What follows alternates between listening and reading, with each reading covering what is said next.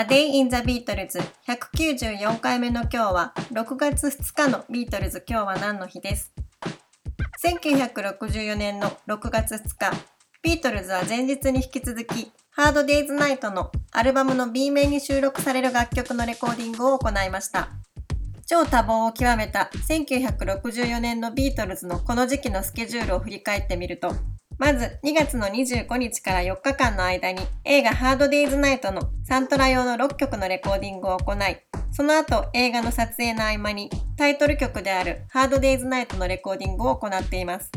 そして4月24日に映画の撮影が終了すると、5月に初めての長期休暇を取りました。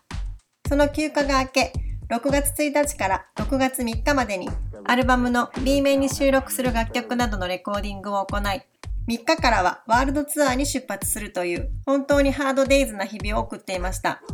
このアルバムハードデイズナイトは収録されている全曲がジョンとポールの自作曲というビートルズの中では唯一のアルバムになっています。主な作曲者を見てみると13曲中ジョンは10曲、ポールが3曲を担当していてこの時期のジョンのパワフルさに圧倒される一枚です。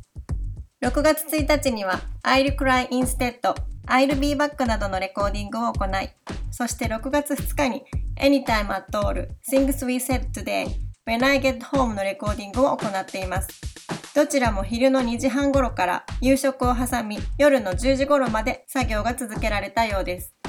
ハードデイズナイトの B 面は映画のサントラには入っていませんが、とてもいい曲がたくさん収録されています。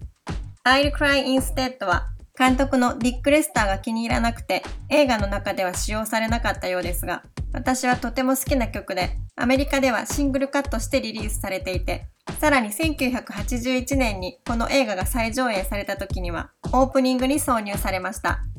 エニタイム・アット・オールでジョンとポールがボーカルを交互に取るところも痺れますし You Can't Do That の中でビートルズサウンドを特徴づけるリッケンバッカーの12弦ギターを初めて弾くジョージの代わりに、リードギターをジョンが担当していることも聞きどころの一つです。ジョンが自らお気に入りの曲として挙げている I'll Be Back はアンソロジー1にも収録されていて、そこではワルツのリズムでこの楽曲が演奏されているものも聞くことができ、55年前の今日、ビートルズのメンバーがそうやって試行錯誤しながらレコーディングを進めていたということを想像すると、とても尊い気持ちになります。A Day in the Beatles 194回目おしまいです。